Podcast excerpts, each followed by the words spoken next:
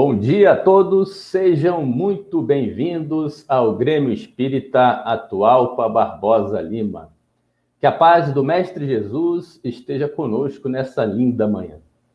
É com muita alegria, então, que iniciamos mais uma transmissão ao vivo desta casa maravilhosa que há mais de 60 anos vem espalhando consolo e esclarecimento por meio da divulgação desta linda e maravilhosa doutrina mas a fim de sintonizar nosso pensamento, elevar a nossa vibração com as mais altas esferas da espiritualidade maior e podermos aproveitar ao máximo as lições que colheremos nesta singela manhã, vamos escutar o nosso amigo Paulo César Xavier ao violino, tocando Ave Maria de Schubert. E logo após, na sequência, faremos a nossa prece de abertura.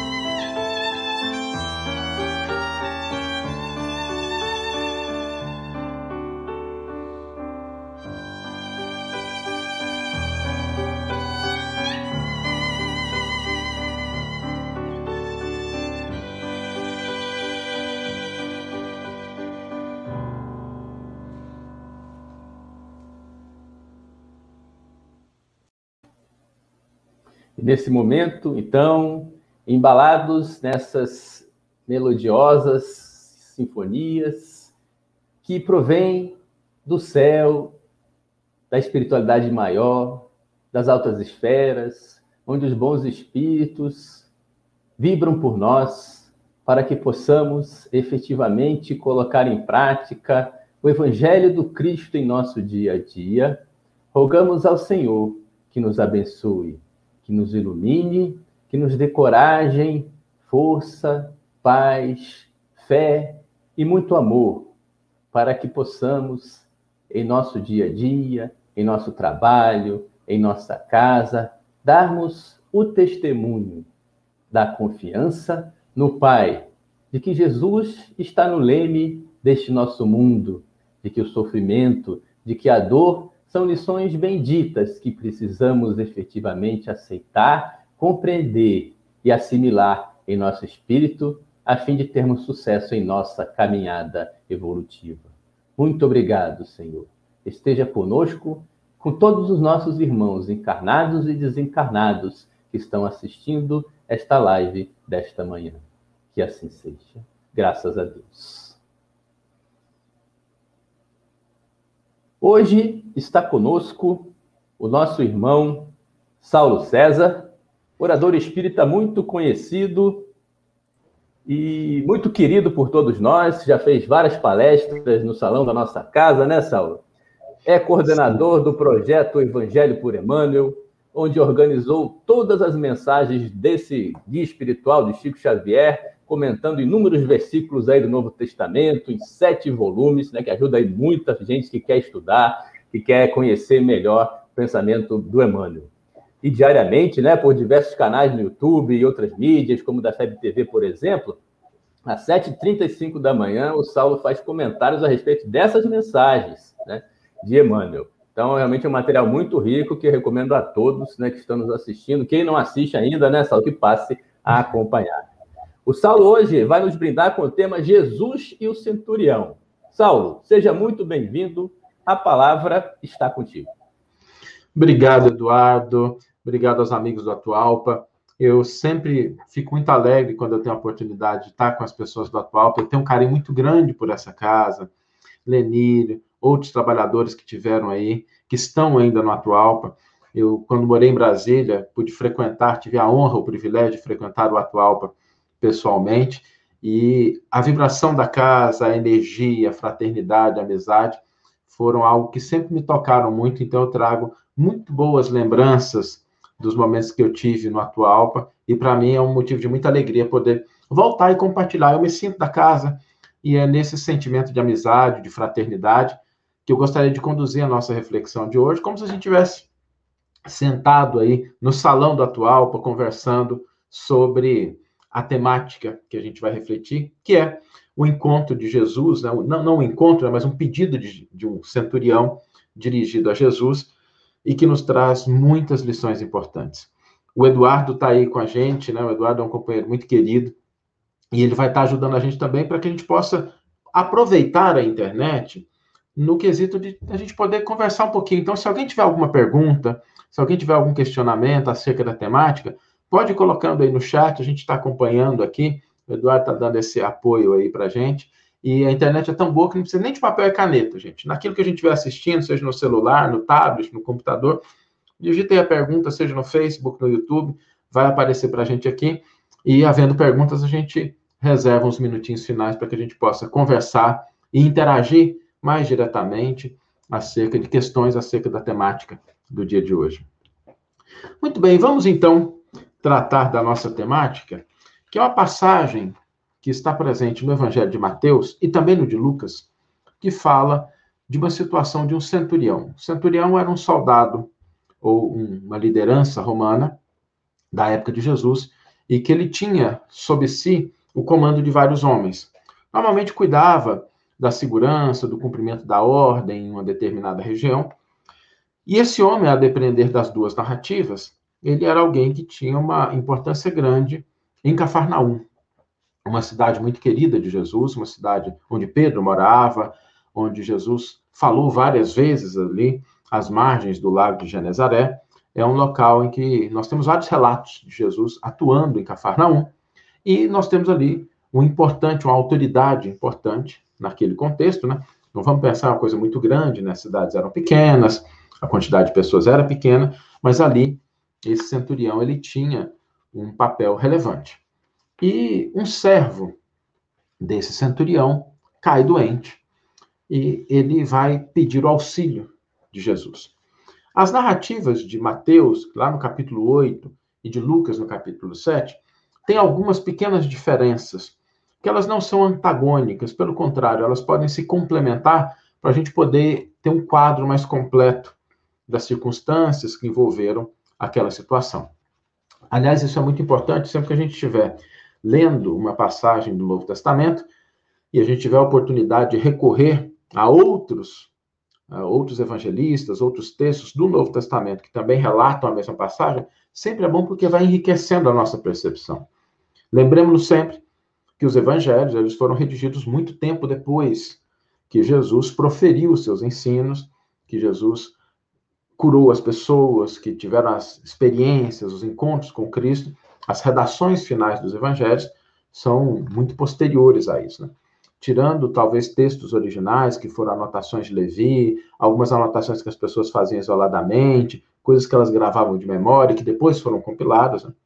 a gente tem assim a redação final muito tempo depois. Mesmo o Evangelho de Mateus, na forma como nós o encontramos hoje, né, ele é um conjunto, uma compilação que foi elaborada aí por volta da década de 70, muito embora faça uso de anotações mais antigas, de relatos mais antigos, ele só foi completamente compilado ali por volta da década de 70. E o Evangelho de Lucas também, muito mais tarde, Lucas não chegou a conhecer Jesus né, pessoalmente, ele herda de Paulo muito do que Paulo anotou durante as suas viagens, né? Narrativas, experiências, depoimentos que as pessoas tinham acerca de seus encontros com Cristo. Paulo foi recolhendo esse material, tinha a pretensão de escrever um evangelho, né? Mas ele não levou a cabo isso, as cartas foram o principal trabalho de Paulo, e Paulo entrega a Lucas esse material, e Lucas mais tarde redige o evangelho de Lucas e depois Atos dos Apóstolos. É por isso que às vezes a gente percebe algumas diferenças, porque cada pessoa que testemunhou aquela circunstância, que ouviu o relato, guardou determinados elementos, e na hora da compilação, o compilador ali registrou o que ele tinha em mãos, ou às vezes o que ele tinha de memória, né, o que ele havia ouvido falar. Por isso é sempre bom a gente olhar várias narrativas, porque a gente vai tendo uma visão mais completa das circunstâncias. No Evangelho de, de Mateus, há um caso interessante, porque é o centurião que busca Jesus. Né? E, e o cerne é: o centurião tem um servo doente, um servo que ele tem muita afeição por ele, é alguém muito querido, e ele ouve que Jesus está ali na cidade e busca é, o apoio de Jesus, busca o apoio do Cristo para que possa curar o seu servo. E chegando diante de Jesus, ou então é, mandando, né, no Evangelho de Lucas tem uma narrativa diferente, que ele manda primeiro os judeus ali para fazer um pedido a Jesus. Jesus era judeu, viveu como judeu, é, não, não, se afastou do judaísmo durante a sua vida, e ele manda, o centurião pede a alguns judeus para que faça uma intercessão junto a Jesus, para que Jesus possa curar esse servo, né? A depender de algumas características linguísticas, esse servo é um servo muito novo, muito jovem, tá? porque a palavra que é utilizada aí no grego é a palavra país, que ela normalmente se refere à criança. Né? Por exemplo, aquela passagem lá de Lucas, quando Jesus fica no templo, né? Quando Lucas registra, né? O menino Jesus permaneceu no templo enquanto os pais voltaram para Nazaré. Esse menino, né? No grego original é país. Então, nós temos aí um, uma indicação pela linguagem de que era alguém relativamente jovem, ou pelo menos tido, né? A conta. Às vezes a gente chama uma pessoa carinhosamente, né, de menino, né? Eu tenho as pessoas que me conhecem há mais tempo, até hoje, mas mesmo depois da barba branca, ainda me chamam de Saulinho, né? Uma forma carinhosa de se expressar com relação a alguém que a gente tem muito afeto. E esse homem procura Jesus. E Jesus, percebendo aquela disposição, se dispõe a, a ir, né, aceitar. E esse centurião, então, ele dá uma prova muito importante da, da sua essência, da sua natureza, da sua relação com Cristo. Ele diz: Senhor, não sou digno, não sou digno de que entreis na minha morada, mas eu sei, porque eu também tenho homens sob meu comando, que quando eu dou uma ordem, eles cumprem. Né? Se eu mando prender, eles prendem. Se eu mando soltar, eles soltam. E tu também, com a tua autoridade, não necessita estar presente para que as suas ordens sejam cumpridas. Se tu der uma ordem, eu sei que o meu servo vai ser curado. E Jesus, então, dá um testemunho muito bonito, porque ele diz: Nem mesmo em Israel encontrei tamanha fé.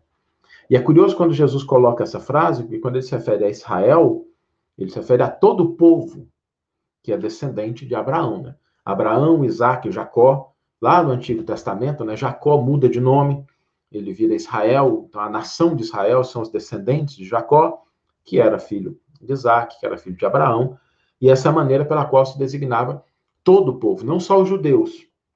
Os judeus é o resultado da tribo de Judá e Benjamim, que ficam ali em Jerusalém, mas nós temos também os samaritanos, que ficaram na Samaria, eles não se davam muito bem, mas quando a gente fala de Israel, ele fala de todo o povo de Israel, né? toda a descendência de Abraão.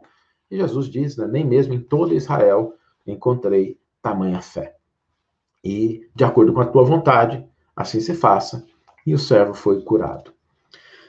Essa narrativa, ela destaca muitos aspectos importantes que merecem a nossa reflexão. Aliás, quando a gente lê uma narrativa, a gente sempre deve buscar uma narrativa do Novo Testamento, a gente sempre deve buscar extrair dali algo que possa se aplicar ao nosso cotidiano, ao nosso dia a dia, àquilo que representa a presença do Evangelho na nossa vida. Não somente um relato distante, uma historieta que a gente lê ali e faz, assim, ah, interessante e tal, mas não, a reflexão ela é importante. Seguindo aqueles passos que Alcione registra no livro Renúncia, né? Conhecer, meditar, sentir e viver. E essa narrativa, ela traz como tema central dessa narrativa o poder da intercessão. É um homem recorrendo a Jesus, pedindo por alguém que está em sofrimento. Esse processo de intercessão, de solicitação, para que o mestre né, atue em favor de uma outra pessoa que não está presente e que Jesus sequer chega a vê-lo naquele momento. Nós não sabemos se depois encontrou com essa pessoa ou não, mas naquele momento Jesus não interage pessoalmente, diferente de outras curas em que Jesus estava diante do enfermo, estava diante do necessitado, interagindo diretamente com ele. Esse processo de resgate, de restituição da saúde, é algo que Jesus realiza à distância. E quando a gente olha para essa narrativa, o tema da intercessão é um tema muito presente. A gente pode destacar vários aspectos, mas eu gostaria da gente começar por esse. Porque quando a gente está numa situação difícil, ou quando outra pessoa está numa situação difícil, e a gente roga a Deus, a gente roga a Jesus, ou ora para o nosso guia espiritual, para o nosso anjo da guarda, para um santo que a gente acredita, né? Tudo isso são pedidos, são solicitações, são requisições para que algo aconteça em favor ou de nós ou de alguém que a gente ame. E esse processo de intercessão, ele demanda algumas condições que esse centurião cumpre na sua integralidade. Em primeiro lugar, é preciso que haja entre a pessoa que pede e aquela que é o beneficiário da solicitação, é preciso que haja amor, que haja afeto, que haja consideração.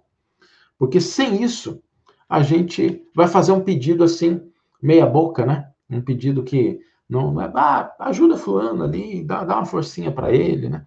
Mas quando a gente tem afeição, quando aquela pessoa é importante para a gente, é diferente. Quando a gente fala acerca de um filho, de um cônjuge, de alguém muito querido, de um amigo que realmente está passando, a gente sente a dor do outro.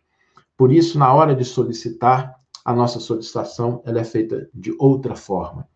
Porque nós temos empatia pela dor de quem está à nossa volta e a gente busca recursos para auxiliá-lo. Esse é o primeiro elemento. Todas as vezes que a gente vai buscar intercessão em favor de alguém, a gente vai fazer uma oração em favor de alguém, a gente deve sempre se lembrar desse aspecto. É preciso que nós amemos a pessoa que a gente está pedindo. Mesmo que seja, mesmo que a pessoa não conviva com a gente no cotidiano, mesmo que ela não esteja interagindo mas o sentimento de amor é o que confere poder à requisição e, consequentemente, ao atendimento. O Emmanuel tem uma frase muito bonita, porque ele nos diz o seguinte: a súplica da intercessão é dos mais belos atos de fraternidade e constitui a emissão de forças benéficas e iluminativas que, partindo do espírito sincero, vão ao objetivo visado por abençoada contribuição de conforto e energia para que a gente não desdenhe esse aspecto da lei divina. E por isso que eu quis começar por ele, porque quando a gente fala de intercessão, nós estamos falando de um aspecto importante da lei divina. A gente às vezes vê situações que chegam para a gente através das mídias ou de notícias e a gente se comove, a gente se compadece daquilo e a gente gostaria de ajudar, mas o primeiro passo é que a gente realmente sinta que a gente de fato, internalize essa afeição, esse amor, para que o nosso pedido, para que a nossa rogativa, ela tenha poder, ela possa realmente alcançar as esferas necessárias e capazes de atender à nossa requisição. O segundo aspecto é que aquele homem, o centurião que faz a requisição para Jesus, ele tem crédito na casa. Ele é um homem justo, considerado justo por aqueles que estão à sua volta. Isso não está muito explícito na narrativa de Mateus, mas isso fica bem claro na narrativa de Lucas. Porque na narrativa de Lucas, o processo é: o centurião não vai pessoalmente. Mateus não relata né, o centurião indo pessoalmente, mas Lucas, é, desculpa, Mateus relata o centurião indo pessoalmente, mas Lucas não. Lucas narra um, um processo diferente. Alguns judeus procuram Jesus falando que o servo do centurião está doente, está enfermo, e pedem para que Jesus atenda, e eles dizem assim: é justo atender, porque aquele homem edificou a sinagoga na nossa região, na nossa cidade. E para que a gente possa entender um dos mecanismos mais importantes da lei divina e que é muito bonito. O bem que nós fazemos nunca se perde. O bem que nós fazemos nunca se perde. A atitude em favor do semelhante, ela é algo que vai colocando na balança da misericórdia, da justiça divina, elementos que mais tarde podem nos beneficiar e beneficiar outras pessoas que nós amamos. Por isso, toda oportunidade de sermos úteis ao semelhante, toda oportunidade da gente expressar perdão, carinho, orientação e afeto, devem ser aproveitadas. Porque as pessoas até falam assim, né? Quando a pessoa tem algum recurso financeiro, né? Que a pessoa não deve rasgar dinheiro. Isso, do ponto de vista material, é, é real, né? A pessoa não deve desdenhar o recurso material que pode possibilitar o acesso a outras coisas. Do ponto de vista espiritual, não existe dinheiro, mas existem as oportunidades de fazer o bem, que são para o espírito bens extremamente valiosos, às vezes inapreciáveis. Porque quando a gente age em favor de alguém, a gente traz aquela pessoa para uma situação de conforto, minimizar a dor do semelhante. Isso significa aproveitar a oportunidade, porque mais tarde nós podemos necessitar. Algumas pessoas podem falar assim: ah, mas isso não vira uma mercadoria de troca, a gente fazer o bem só porque a gente espera retribuição? Não. Porque o raciocínio e a consciência aqui é para que nós aproveitemos as oportunidades de fazer o bem. Porque nós não sabemos, no dia de amanhã, como nós estaremos, como nós teremos condições de agir no mundo. Às vezes, alguém no nosso ciclo íntimo. Lembremos-nos do caso de André Luiz.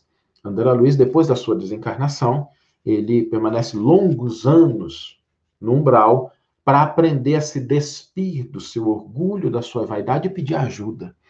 Eu sempre fico pensando, né, poxa, podia ter pedido ajuda. Não, não vou dizer no primeiro dia, né, mas uma semaninha depois, 15 dias depois, né, para não ter que ter passado por aquela situação. Né, mas cada consciência busca né, aquilo que está de acordo com o seu nível de entendimento. André Luiz leva oito anos.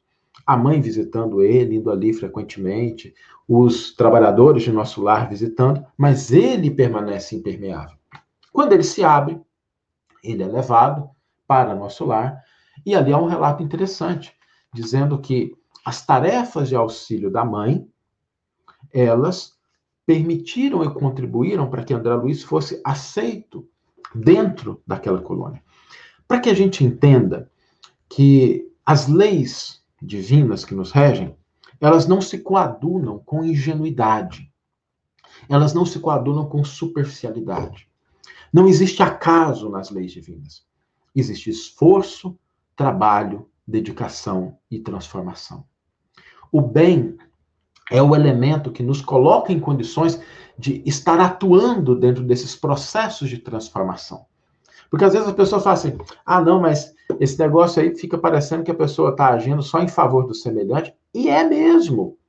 Quando a gente faz o bem, a gente adquire perante a providência divina recursos, atenção. Por quê? Não poderia ser de outra forma. A misericórdia e a justiça do Pai, elas nunca se alteram. Mas a nossa posição, as nossas condições de auxílio, elas derivam do exercício constante na prática do bem. Na medida em que a gente vai exercendo bem, nós vamos adquirindo maior habilidade em fazê-lo, maior aprendizado, e a gente vai colocando na nossa conta bancária espiritual recursos que a gente pode mais tarde utilizar para saldar as nossas dívidas, para auxiliar um semelhante ou auxiliar-nos quando nós necessitamos.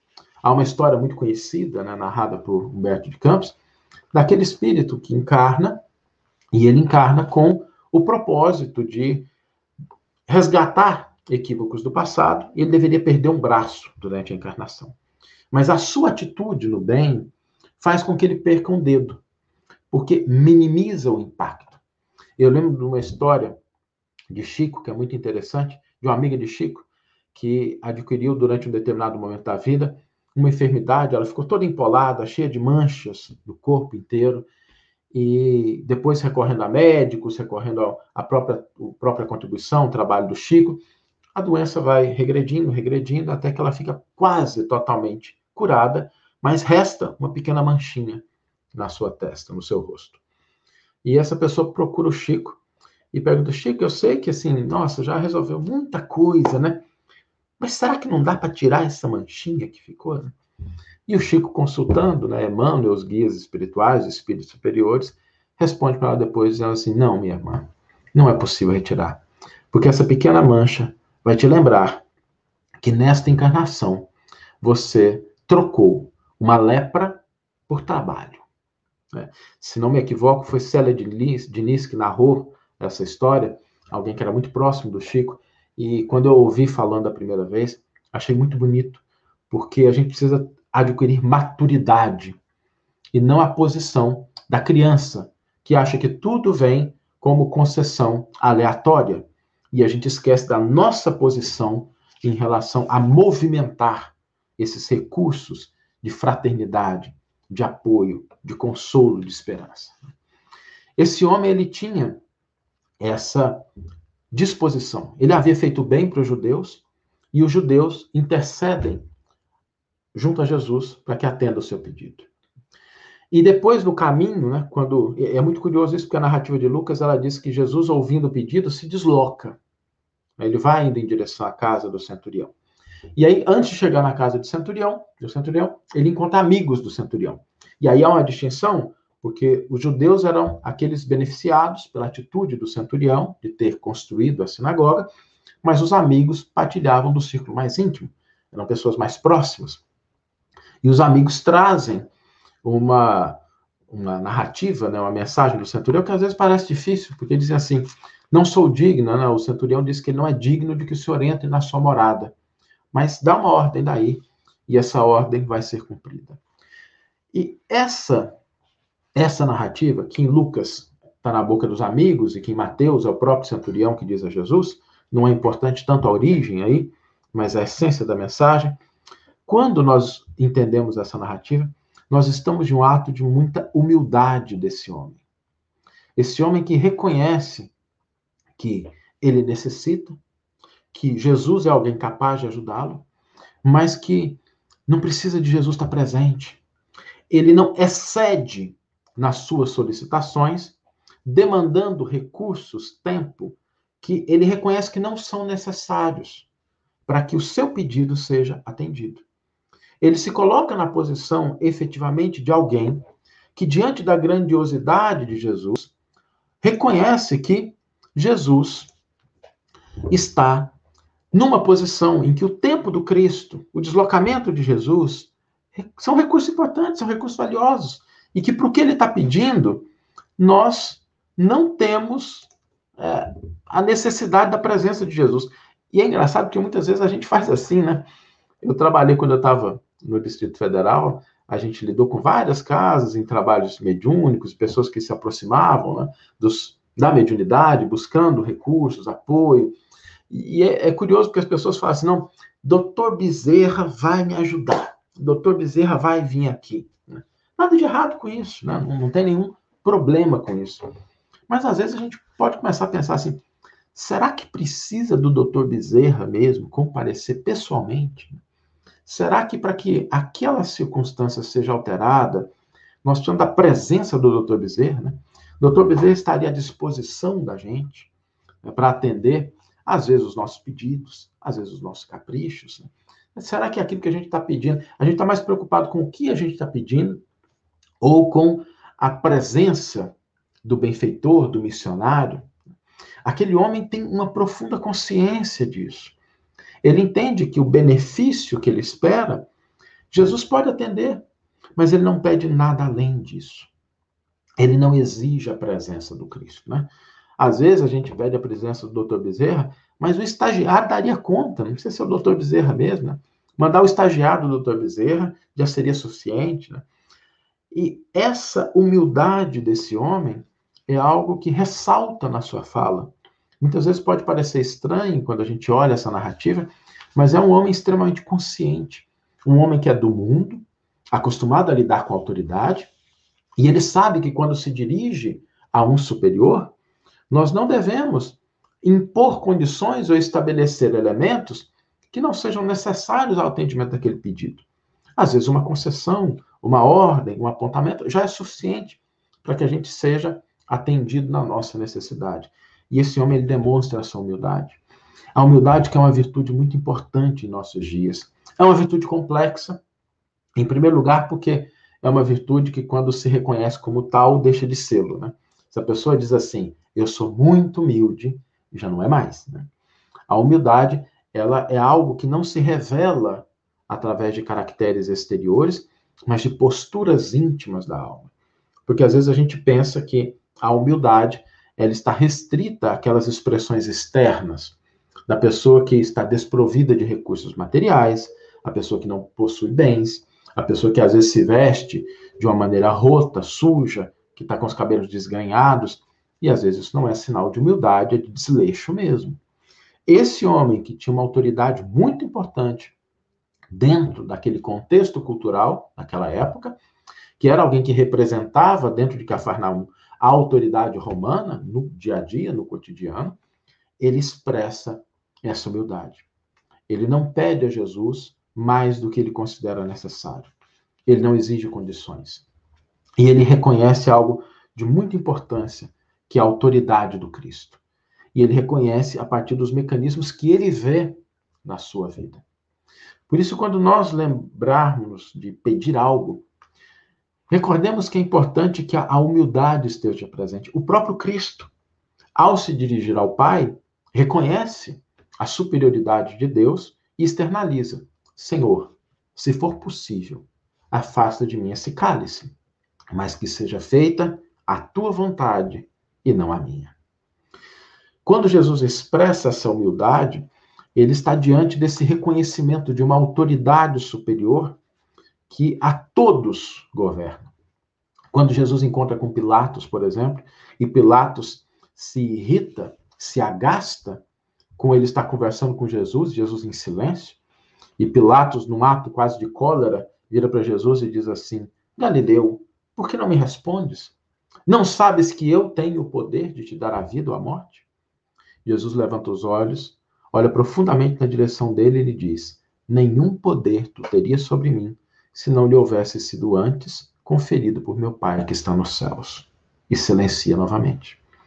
Jesus esclarece a cadeia de comando que impera no universo infinito. Ele não rejeita a autoridade de Pilatos, mas ele lembra a Pilatos que a autoridade e a posição em que eles se encontram estavam submetidas à vontade soberana do Criador.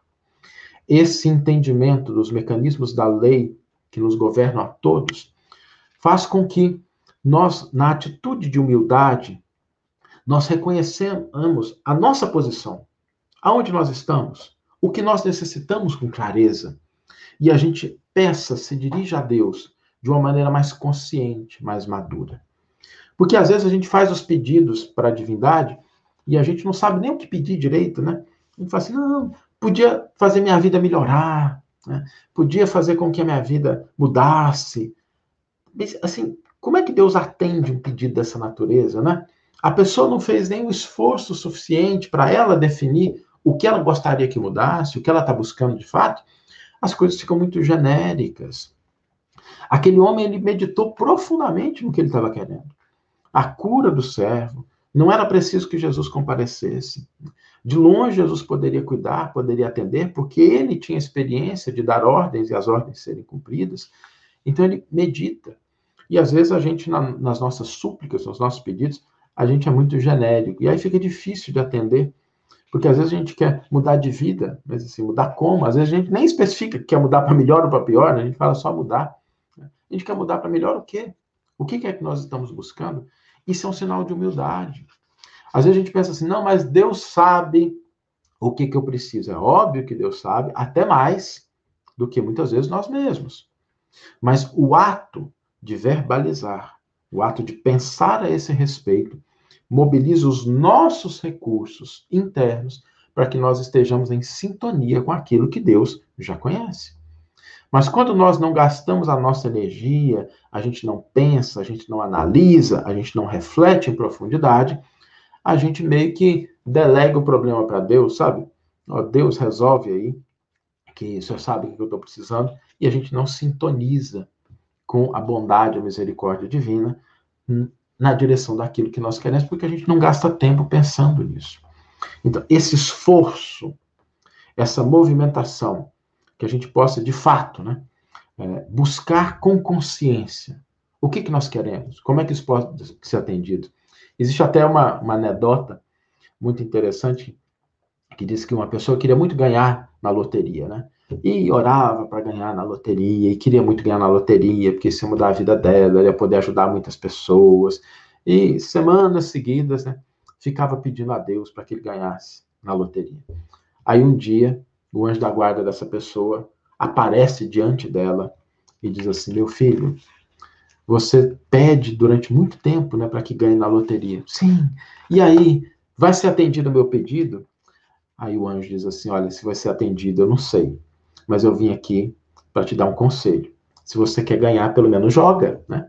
Porque às vezes a gente faz o pedido, mas a gente esquece de cumprir a nossa parte.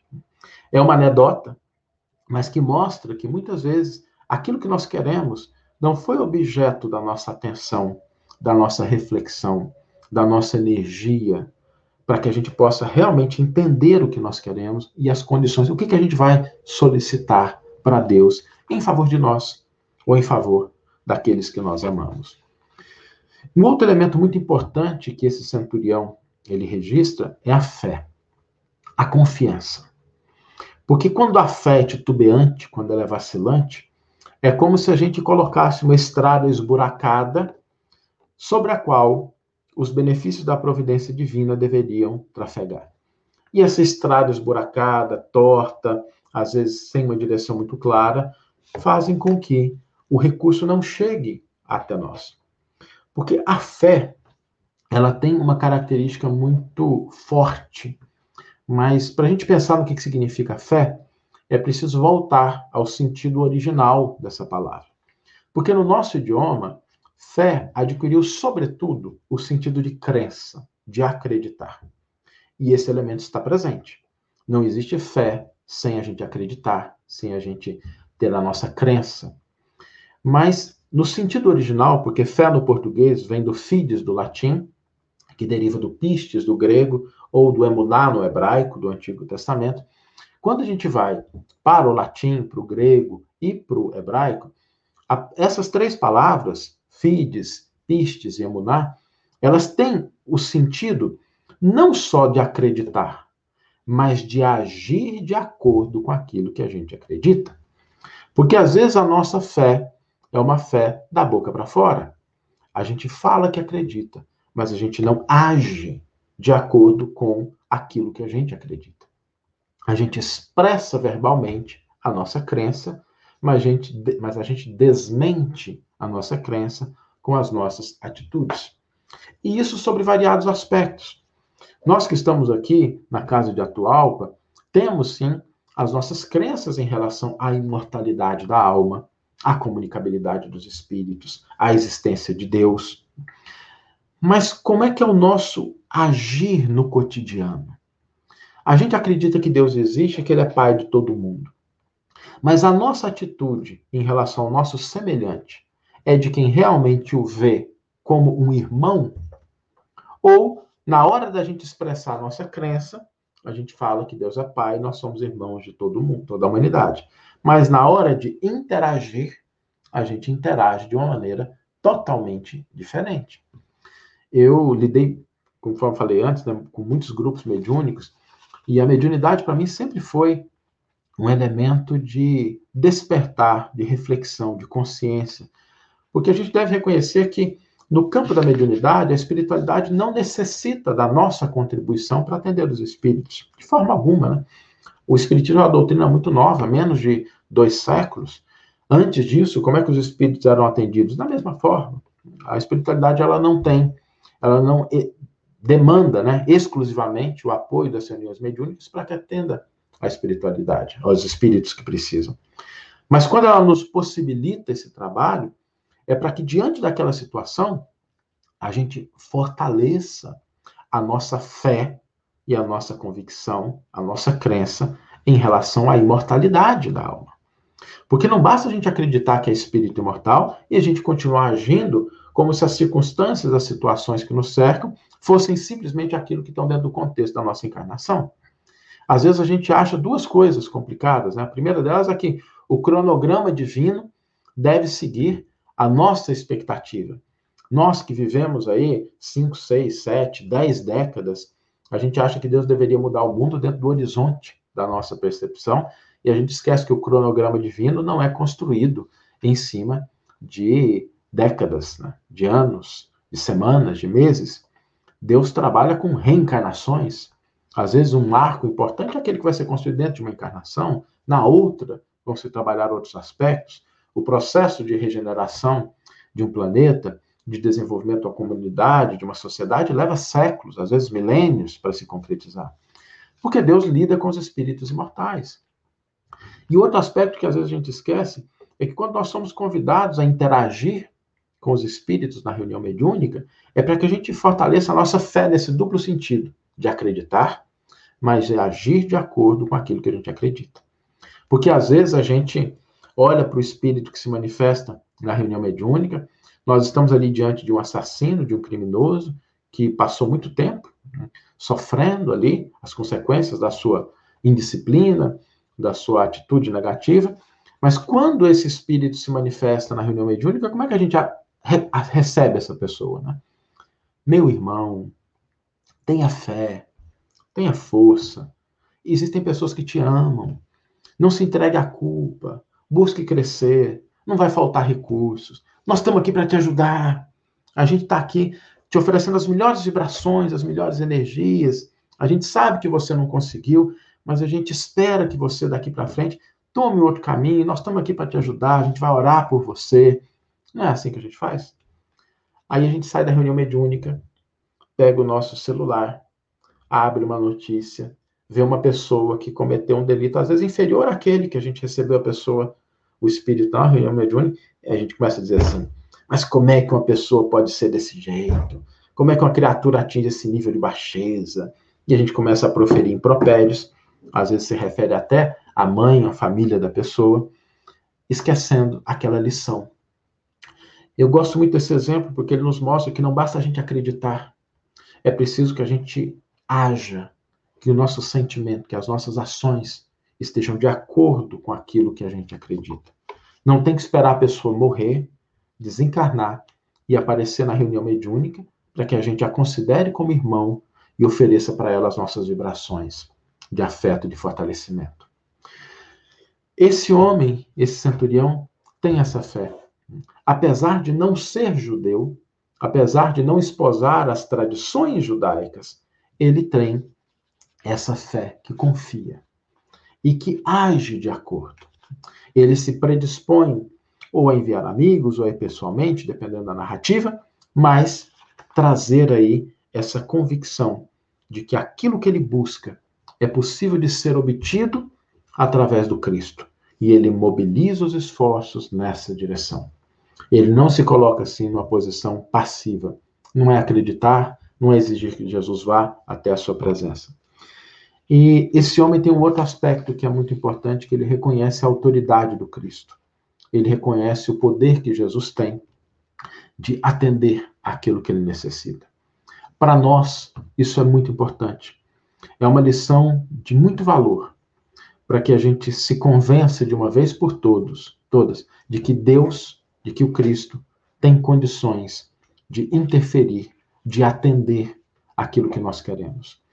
Às vezes não no tempo em que nós desejamos, às vezes não exatamente da forma como nós gostaríamos, mas confiar em Deus, no amor infinito que nos coloca cotidianamente em situações para que a gente cresça, mas nunca se esquece de cada um de nós e nunca nos falta auxílio. Essa é uma lição importante que está presente lá no Antigo Testamento. O Antigo Testamento, nas suas linhas gerais, nas suas mensagens mais importantes, nos lembra de que há um Deus, um Deus que é misericordioso e justo, mas, sobretudo, um Deus que interfere nas nossas vidas.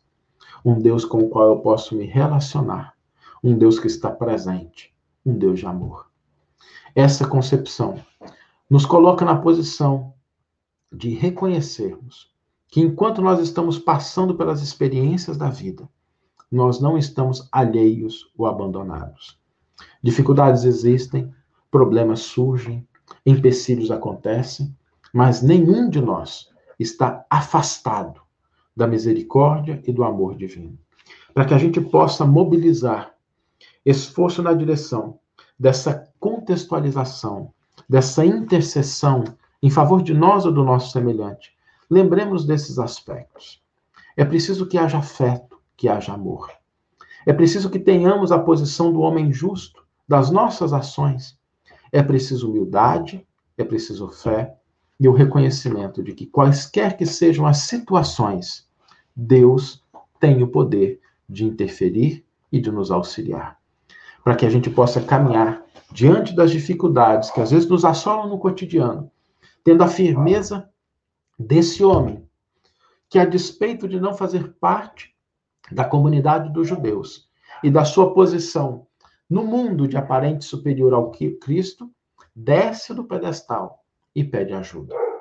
Por isso Jesus disse: Nem mesmo em toda Israel encontrei uma fé tão forte, tão profunda, tão verdadeira quanto a desse homem, que se cumpra aquilo que ele deseja.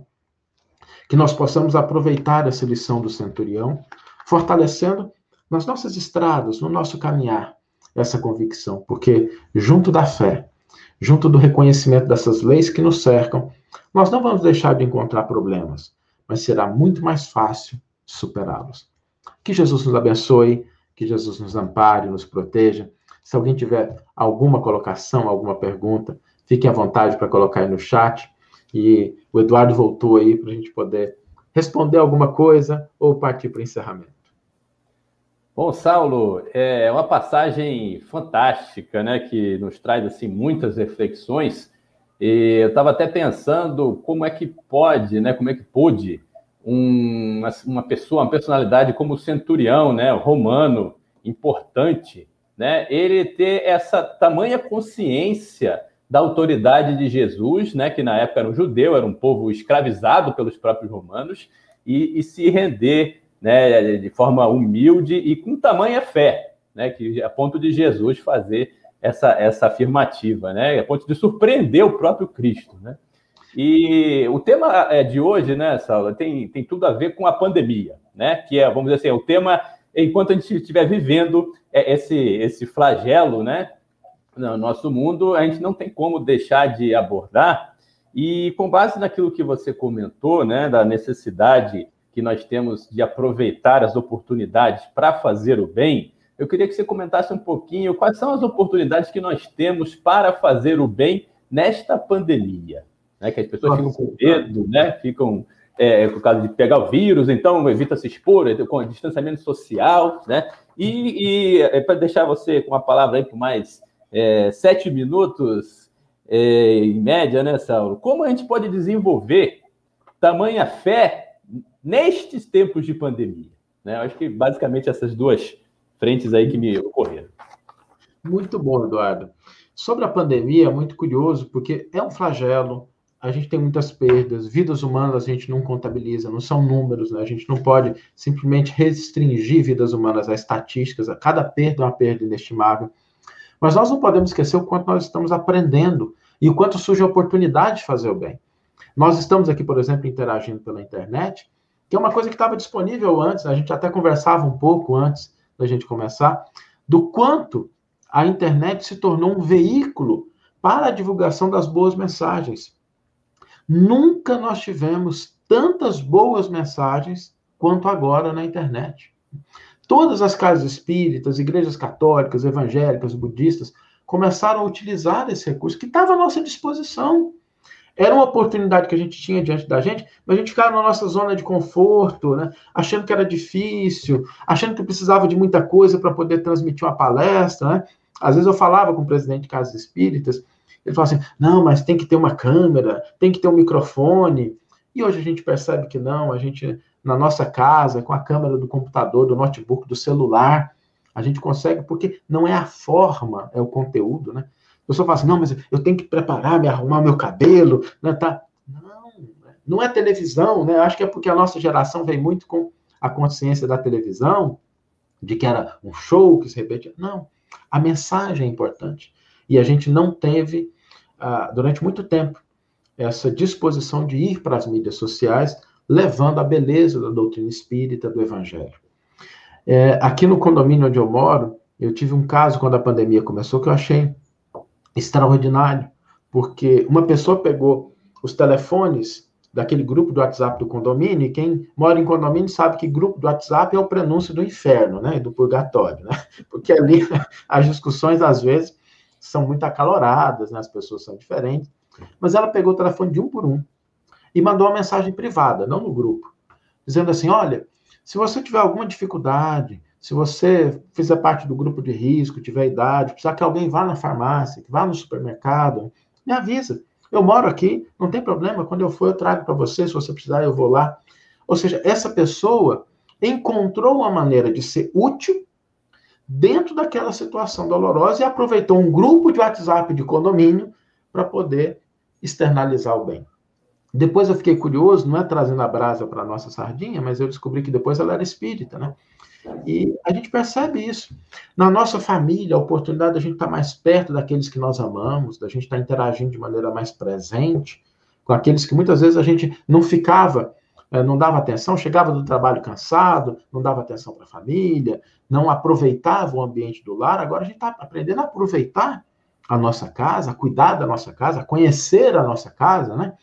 Tem um amigo meu que ele fala eu estou cada dia trabalhando um cômodo da casa para conhecer a minha casa, porque a casa pequena ela não é grande, mas normalmente eu chegava, tomava banho, comia alguma coisa, ia deitar, saía de manhã cedo, né? Agora eu estou tendo, tendo de sentar na sala com os meus filhos, de conversar com a minha esposa. Então, essas muitas oportunidades que a gente tem de interagir e que a gente, às vezes, não estava aproveitando. Então, não nos equivoquemos. As situações de pandemia da atualidade, elas nos convidam a uma reflexão mais profunda acerca do que é importante na nossa vida, do que realmente faz diferença e das oportunidades que nós temos de fazer o bem. Cada um de nós pode aí divulgar uma mensagem positiva, colocar num feed, colocar no nosso, não precisa produzir alguma coisa no Facebook, no Instagram, nada disso, mas às vezes compartilhar, dar visibilidade a uma boa notícia. Quando a gente fala, né, compartilha like, a live, deixa o like. Não é para que apareça as pessoas, as personalidades, porque, sobretudo, vigora a presença do Cristo quando a gente fala em favor da doutrina espírita e do evangelho. Mas é para que as redes sociais possam dar relevância para aquela mensagem.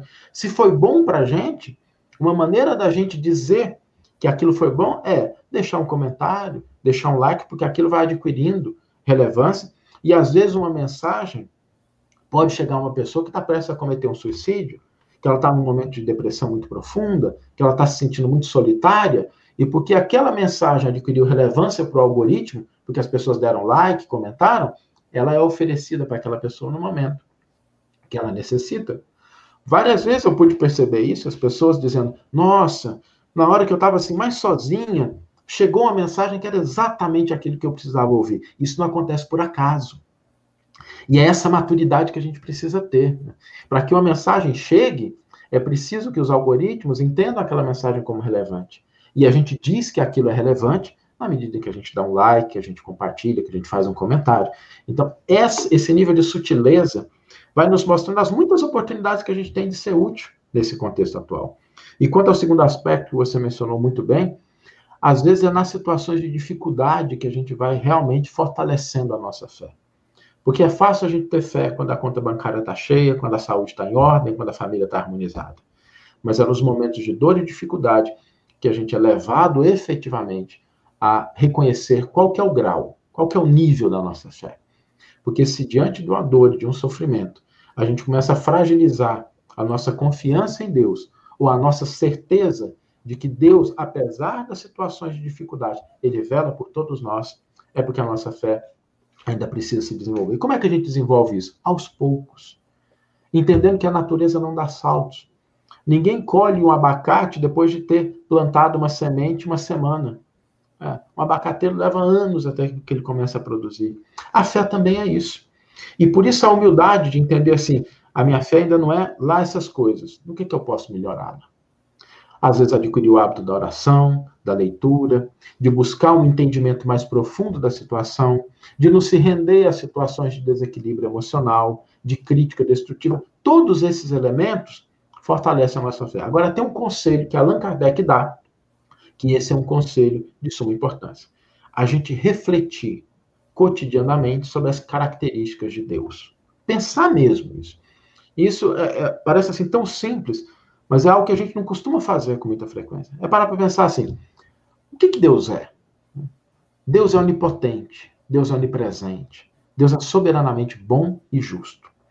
E o nosso raciocínio, quando a gente julga situações, pessoas, se o nosso raciocínio se coaduna com essas concepções, com esse entendimento do que nos é possível conhecer da divindade. Então, se a gente olha para uma situação e fala assim, ah, mas Deus não podia deixar isso acontecer. Peraí. Se Deus é soberano, se a vontade do Criador é suprema, significa que se aquilo aconteceu, é porque Deus permitiu. Porque se Deus disser não, é um baita não. Não tem ninguém no universo que possa dizer assim: Deus não quer, mas eu vou fazer assim mesmo. Né? Se Deus disser não, é não. Então, compete a nós entender aquela situação. Por que, que Deus permitiu? E a gente começar a desenvolver raciocínios mais complexos, né? sem cair na simploriedade, para que a gente possa entender os elementos. Às vezes a gente olha e fala assim: ah, tá bom, Deus podia mexer, mas isso não é justo. Mas Deus é soberanamente bom e justo. E às vezes aquela situação está diante de nós exatamente para que a gente exercite a nossa caridade. Eu me lembro de uma, uma narrativa no Humberto de Campos que fala assim que quando alguém está com um problema na Terra, Deus pega aquela lista dos devedores, aqui né, tem um livro lá né, com todos os devedores que reencarnaram, dizendo que ia fazer o bem, diz que é um livro bem grande, né? O nome de muita gente está ali, a pessoa reencarna, não, eu vou fazer o bem. E aí Deus coloca assim, né? Quem é aqui que está mais próximo daquela pessoa que pode, auxiliando-a, né, resgatar o seu débito? E às vezes a pessoa que está mais próxima somos nós, a gente vai diante da pessoa que está precisando ou de uma situação que demanda entendimento, paz, mas ao invés de fortalecer, o que, é que a gente faz? Começa a criticar, se desanimar, porque a gente acha, não, isso não é justo, Deus não podia deixar isso acontecer. Então, pensar nos caracteres da divindade e ajustar o nosso raciocínio à concepção que nós temos de Deus. Esse é um excelente exercício para a gente começar a fortalecer a nossa fé dando os passos que nos são possíveis. Saulo, em dois minutinhos, uma pergunta da Silvana Pinheiro. Como despertar tudo isso que você falou, né, sobre a fé na juventude atual? Eu acho que ela tem filho adolescente, eu também tenho, estou doido para você comentar sobre isso. Muito boa pergunta, viu, Silvana? A gente precisa primeiro reconhecer e olhar com a maturidade de que a juventude ela tem características específicas. Né? Eu sei que a gente que está na nossa idade, né, Eduardo, a gente às vezes esquece como a gente foi como jovem. Dos nossos períodos de crítica, dos nossos períodos de afastamento, isso é natural. E quando a gente está diante dessa situação, qual é a melhor forma da gente despertar a fé nos nossos jovens? Compartilhando as nossas experiências e não aquilo que a gente sabe e os nossos ensinos. As conversas que eu tive com os meus filhos, eu tenho dois filhos adolescentes também, que foram as mais produtivas, não foram aquelas que eu falei do que eu sei, foi daquela que eu compartilhei do que eu vivi. Então, a melhor forma da gente instigar isso na juventude é compartilhar as nossas experiências. Às vezes, as nossas experiências de fracasso. Às vezes, as nossas experiências de dúvidas. Às vezes, as nossas experiências de insegurança. Porque a gente pensa que tem que parecer o super-homem é como se a nossa vida diante dos nossos filhos tivesse que ser um filme da Marvel, né? Tivesse que ser aquilo que, não, eu preciso parecer o super-herói para o meu filho poder enxergar. Não, não é isso que conecta as pessoas. O que conecta as pessoas, e não nos iludamos, nós estamos no ciclo familiar para isso, o que conecta são as nossas experiências. As nossas experiências legítimas. Os nossos acertos, as nossas dúvidas e a nossa tentativa, a nossa busca. Porque quando o jovem olha para um adulto e fala assim: ele vive as mesmas dores que eu vivo. Ele passa por problemas que eu também passo. Ele já teve essa situação, abre-se a ponte do afeto confiança. E em cima da ponte do afeto da confiança, a gente pode trafegar os ensinos de uma maneira correta. O problema é que muitas vezes a gente fica do lado de cada margem, tacando pacote de fé do outro lado. E a gente esquece de construir as nossas pontes. Então, construamos as pontes de confiança, e a confiança se constrói na humanidade que nós compartilhamos. Jesus, quando veio no mundo, sendo governador espiritual do orbe, não deixou de passar pelas situações de sofrimento. Talvez para compartilhar, porque isso marca a nossa relação com Cristo. Porque a gente vê, Jesus sofreu, Jesus passou por dificuldades. Eu também vou passar, mas eu sei que dá para chegar do outro lado. Então, construamos essas pontes, não da narrativa verbal, não do ensino intelectual, mas compartilhando as nossas experiências. Bom, Saulo, é, em nome do Grêmio Espírita atual para Barbosa Lima, de todos os participantes dessa live, eu gostaria de te agradecer imensamente por tantas reflexões, né, por tão belas palavras que você nos proporcionou nesta manhã de domingo. Né? E te agradecer realmente e já te fazer o convite aí em nome do André para você retornar outras vezes, para a gente poder compartilhar aí né, os teus estudos e, e essa doutrina maravilhosa é, que é o Espiritismo e as passagens do Novo Testamento, né, que você o, pesquisa e, e, transmite tão bem para todos nós. É, vamos agora, então, elevar nosso pensamento a Deus, nosso Pai, agradecendo mais uma vez pelas reflexões desta manhã, que nos deram uma injeção de ânimo a fim de fortalecermos a nossa fé, de buscarmos a verdadeira humildade com base no exemplo que aquele centurião romano nos legou? De fé no Cristo, de fé na autoridade do guia e modelo da humanidade que estava ali presente para nos legar tão belas lições. Pedimos, Senhor, que esteja com cada um de nós, nossos corações sejam irrigados por esses belos fluidos, que possamos receber essas energias que nos nutrirão nesta semana que se inicia, neste novo mês. Amanhã começa mais um período de 30 dias em que teremos muita oportunidade para botar em prática os ensinamentos que aqui aprendemos. Muito obrigado, Senhor, que assim seja, graças a Deus. Bom, pessoal, é, eu me despeço aqui do Saulo, né, em nome de todos. Tem alguns avisos para dar em nome da casa. Saulo, você fique à vontade aí. Eu sei que você tem muitas atividades, né? Obrigado, Eduardo. Um abraço a todos. Está com muito carinho para os companheiros da Casa de Atual. Transmita o nosso afeto, nossa consideração aí e que a gente possa estar junto numa outra oportunidade. Um abraço. Com certeza. Bom, pessoal, alguns avisos para dar hoje. O principal é que a nossa casa mesmo com o decreto do GDF, ela vai permanecer aberta, porque o próprio decreto né, assim o permite, nas palestras das segundas e das quintas-feiras, às 20 horas. Tá?